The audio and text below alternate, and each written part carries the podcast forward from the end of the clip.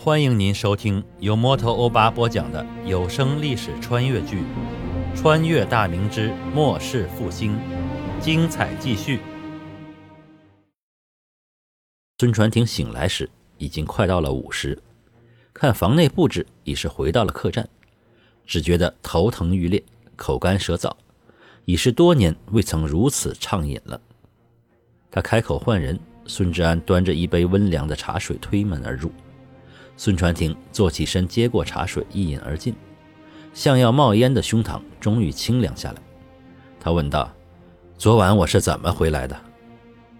孙志安笑嘻嘻地看着自家少爷：“昨晚少爷和吴老爷都喝醉了，吴老爷家人要留少爷在吴家客房休息，可少爷您说不能耽误了圣上召见，小的也怕耽误了少爷的大事儿，所以用吴家老爷的轿子把少爷您给抬回来了。”差不多是子时的时分，小的从没见过少爷喝醉的。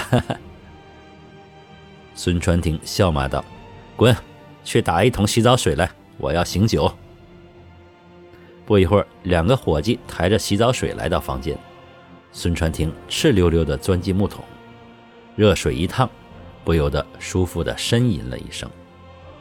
洗完澡，换完衣服，正要出门吃饭。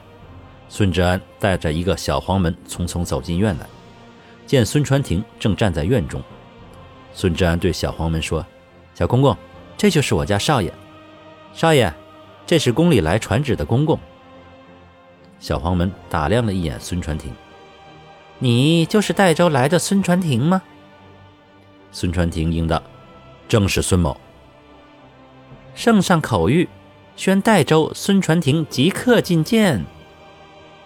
孙传庭愣了一下，本以为要等一段时间才能入宫，没想到进京的第二天就得圣上召见。他赶忙拱手为礼：“啊，有劳公公跑一趟。”然后冲着孙志安使了个眼色。孙志安从怀中掏出了一锭十两的银子，递了过去。小黄门迟疑了一下，还是接了过去，喜滋滋地说道：“咱家李二喜，见天在皇爷的身边伺候着。”昨天锦衣卫指挥使大人进宫禀报，说孙先生您到京了。今天上午，皇爷就打发咱家来传旨，足见皇爷有多器重您。别的大官想见皇爷可没那么容易。孙先生，咱们这就走吧，别让皇爷等久喽。孙传庭心下既感慨又诚惶诚恐，冲着宫中的方向拱手为礼，开口道：“承蒙圣上看重，感怀之至。”还请李公公前头引路，转头吩咐孙志安二人留在客栈，以备有客人来访。然后随着李二喜往宫中而去。在西华门验过腰牌后，李二喜带着孙传庭直奔武英殿。距离大殿还有一段距离，二人远远看到一个身穿明黄色袍子的青年，双手倒负，正站在大殿的台阶上看着自己这边。李二喜吓了一跳，悄声催促道：“孙先生，快走！台阶上的就是皇爷，小的从没见过皇爷能出大殿迎接哪位臣子呢。快点，快点！”孙传庭心下热血上涌，眼眶一热，顿时双目湿润。皇帝出迎自己，这待遇可谓隆重之极。他不觉得小跑起来，来到殿前，只见皇上面带微笑看着自己。他站定后，郑重地整理一下衣冠，跪行三拜九叩的大礼，口中想呼喊，但心情激荡之下，竟然发不出声音来。大礼还没行完，孙传庭只见一双明黄色的靴子出现在视线中，然后一双有力的手臂扶住了自己。只听一个温和的声音说道：“孙清，朕等你很久了，大明也等你很久了。”快快起身，咱们君臣殿内叙话。孙传庭随着我的双手站起来，热泪滚滚而下，模糊了视线。他气声说道：“微臣何德何能，能劳圣驾出营，能为陛下所驱使？微臣为肝脑涂地，以报君恩。”我携着他的手走上台阶，边走边笑着说：“啊，朕不用你肝脑涂地。”只愿卿能实心任事，为大明的江山安危使出全力即可。说话间，我二人来到殿中，我回到御案后坐下，吩咐道：“李二喜，给孙清看座。”李二喜急忙搬来锦凳，孙传庭连称君父面前不敢就坐。我笑道：“孙清，朕打算与你畅所欲言，你不必推辞，坐下便是。”孙传庭闻言，诚惶诚恐的在锦凳上坐了半个屁股。我打量这个身材高大、仪表堂堂的山西汉子，心下为历史上的他的遭遇而感到惋惜不止。孙传庭坚毅多谋，性格豪迈，历史上为大明鞠躬尽瘁。但因与兵部尚书杨嗣昌以及一干太监不和，所以被这些人在前身崇祯面前屡禁谗言。以前世的崇祯多疑暴躁的性格，曾被逮入诏狱长达三年之久。最后因为熊文灿、杨嗣昌在对阵李自成等刘贼的战役中屡遭败绩。不得已，才把他从诏狱中放出统兵，但刘贼大势已成，孙传庭也难以挽回败局。最后在撤向渭南的途中，被李自成十万大军围困战死。我看着他，温声说道：“孙庆，你对当前的局势如何看待啊？”孙传庭沉吟了一会儿，开口回道：“禀圣上，现今所虑者，非刘贼也。”这几年，刘贼虽然越剿越多，但其大部实为失地的农民，盔甲兵器严重缺乏。据微臣多年来收集的情报来看，刘贼战力最强的莫过于闯贼高迎祥，人数最多的莫过于贼头拓养坤。但不论其如何肆虐各地，但始终改不了刘贼的本质，那就是四处流动，不曾具有一府一县之地。只要官兵粮饷充足，号令严明，假以时日，剿灭刘贼不难。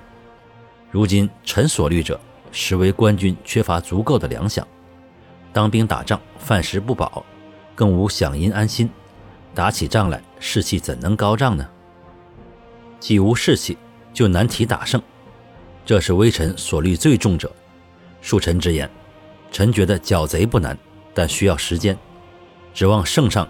给臣下等人足够的时间和权限，到时臣下等人将还陛下一个朗朗乾坤。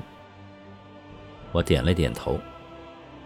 卿之所言确实有理，财政问题朕正在想办法缓解。孙卿有所不知，如今国库空虚，只剩下五十万两白银。这些银两既要支付官员的薪酬，又要维持各地府衙所需的经费。更别提日渐庞大的军需支出了。不瞒你说，这一阵下拨各军的粮饷，都是朕自内帑中拿出。可宫里也有一万多人需要吃饭开支，朕现在也是要求后宫带头节衣缩食，减少消耗，以省出点银子来。毕竟内帑也不是取之不尽、用之不竭呀。至于卿所说的第二条，朕前番却是心急了。总希望鸿胪二卿能克其剿贼。现在看来，剿贼实是持久之战。前段时间，朕已给鸿胪二卿下旨，不可轻敌冒进，剿贼需缓缓图之，也算弥补一下朕之前的过错吧。孙传庭起身跪倒，发自肺腑的感言道：“圣上能居功自省，实乃明君之相，臣感佩之至。”我笑了笑。以孙清之才思，定已揣度到，定已揣度出朕要把你用往何处吧？此等凶险之地，京师朝臣畏之如虎，孙清可敢前往啊？孙传庭猛地起身，郑重的施礼。陕西乃刘贼发源之地，乃刘贼的根本，也是贼最为倚重的兵源之所。可以说，平定陕西就断了贼的根本。微臣不才。愿代圣上前往，别人畏惧之地，恰是立功扬名之处。只要圣上授臣全权，臣愿立军令状。说得好，这才是朕心中的大才。